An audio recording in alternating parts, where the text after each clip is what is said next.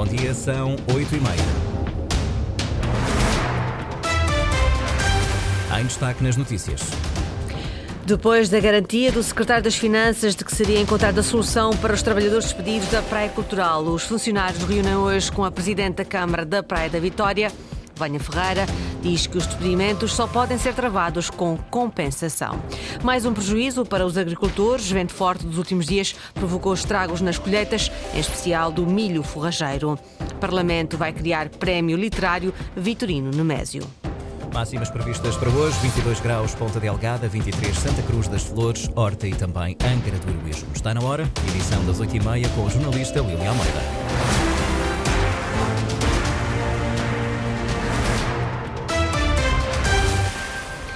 Está marcada para as 10 da manhã a reunião entre a Presidente da Câmara da Praia da Vitória e os trabalhadores despedidos da Cooperativa Praia Cultural. A autarquia decidiu internalizar a cooperativa, mas não conseguiu integrar todos os trabalhadores. 35 aceitaram rescisões por mútuo custo. Neste momento, há 29 funcionários que, não vão ser, que vão ser despedidos. Na passada sexta-feira, na Assembleia Regional, o secretário das Finanças disse que o Executivo estava a trabalhar com a Câmara Municipal da Praia para encontrar soluções para estes trabalhadores. Ora, Vânia Ferreira, em declarações à Lusa, diz que o processo só poderá ser travado mediante um compromisso associado a uma transferência. Não temos condição financeira. Portanto, desde o momento que haja uma compensação, em que haja um ato administrativo com um compromisso, nós, obviamente, que estamos completamente disponíveis para uh, avaliar. Fora disso, não temos condições de travar este processo neste momento. Vânia Ferreira reiterou que o município não tem sustentabilidade financeira para manter todos os funcionários e disse que a solução do governo regional peca por tardia. O governo tem legitimidade para tomar a, a sua posição mesmo conhecendo a realidade de que, de, do, do, município da Praia da Vitória. Portanto, na tentativa de ser o melhor parceiro, eh, eu não tenho nada a opor. O que não me parece viável é o timing, porque a proposta, a todo o tempo, ela é muito bem acolhida porque é na proteção dos funcionários. E nós nunca tivemos intenção de prejudicar os funcionários. Nós o que quisemos sempre foi uma resposta para protegermos estas pessoas. Portanto, que ela chegue de forma favorável a todos, isto para nós é ótimo. Agora, é preciso é que seja no timing correto e que haja efetivamente um compromisso associado de uma transferência que nos permita fazer essa, essa sustentação destas mesmas pessoas, porque nós estamos a chegar ao final do ano, este processo está a decorrer com uma contabilização minuciosa, feita de forma a que não falhemos de forma nenhuma com os vencimentos destas pessoas. Portanto, esta é uma situação muito delicada que não pode ser tratada de, de qualquer forma. Vânia Ferreira garante que o Governo Regional tinha conhecimento da intenção de despedimento dos funcionários, que a ponderação primária em todo o processo foi perceber se havia possibilidade de integrar funcionários na administração regional, mas na altura não houve possibilidade da parte do Governo dar essa resposta. Hoje está então marcada nova reunião com os 29 funcionários que vão ser dispensados da cooperativa Praia Cultural. O impacto foi grande, o vento forte dos últimos dias provocou estragos nas colheitas, em especial do milho forrageiro. Os prejuízos são elevados, admite a Federação Agrícola dos Açores, Luís Branco. Os vendavais das últimas semanas que assolaram os Açores estão a prejudicar colheitas, principalmente milho forrageiro. Jorge Rita fala em custos agravados para as empresas agrícolas da região. Muitos milhos forrageiros que estão praticamente acamados, ou seja, praticamente deitados com o aumento de custos que isso terá a ter e um pior aproveitamento do mesmo milho, que a qualidade não será a mesma. Portanto, eh, porque é que tem aumento do, do, dos custos? Estamos a falar de combustíveis em alta, as máquinas que estão a trabalhar, obviamente, irão levar muito mais tempo, o desgaste das próprias máquinas daqueles que são os prestadores de serviços e a qualidade do alimento não é igual. Portanto, ou seja, acarreta aqui uma série de despesas acrescidas e de fraca qualidade da sortimento que nós estamos a colher, que não é igual. O presidente da Federação Agrícola dos Açores defende a existência de seguros de colheita adaptados pelas seguradoras às necessidades de um setor, um dos mais importantes setores produtivos dos Açores. O que é lamentável é que a questão dos seguros de colheitas nunca tivessem sido devidamente bem salvaguardados, portanto, não vamos estar aqui apontado a dizer ninguém, mas também as próprias companhias de seguros, de seguros também nunca mostraram muito interesse em que isso tivesse acontecido ao longo desses tempos, salvo raras exceções, mas de qualquer forma existe, e para muitos produtores mais do que outros, existe prejuízos muito avultados Mau tempo a condicionar colheitas e agravar custos da produção na agricultura dos Açores.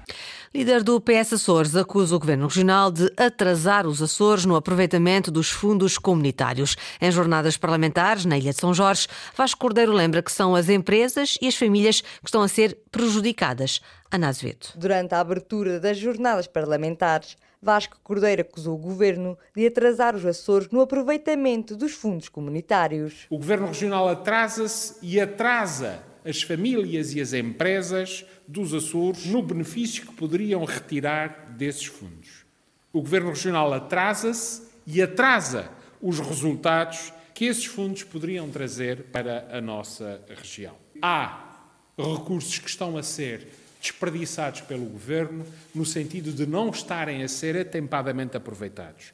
É o caso da mobilidade elétrica, é o caso da reforma dos transportes terrestres, é o caso de investimentos na saúde. Em São Jorge, o líder parlamentar do PS afirmou ainda que o governo não aproveita o potencial dos Açores. Isso é, no fundo, a história com que o governo regional nos tem brindado, com uma incapacidade de investimento, numa incapacidade de concretizar investimentos historicamente baixa, como é o caso do plano de investimentos de 2022 em que, por cada mil euros que o governo se comprometeu a utilizar, de 400 euros ficaram na gaveta. E o governo regional não está à altura deste momento que os Açores estão a, a, a ter o potencial de aproveitar.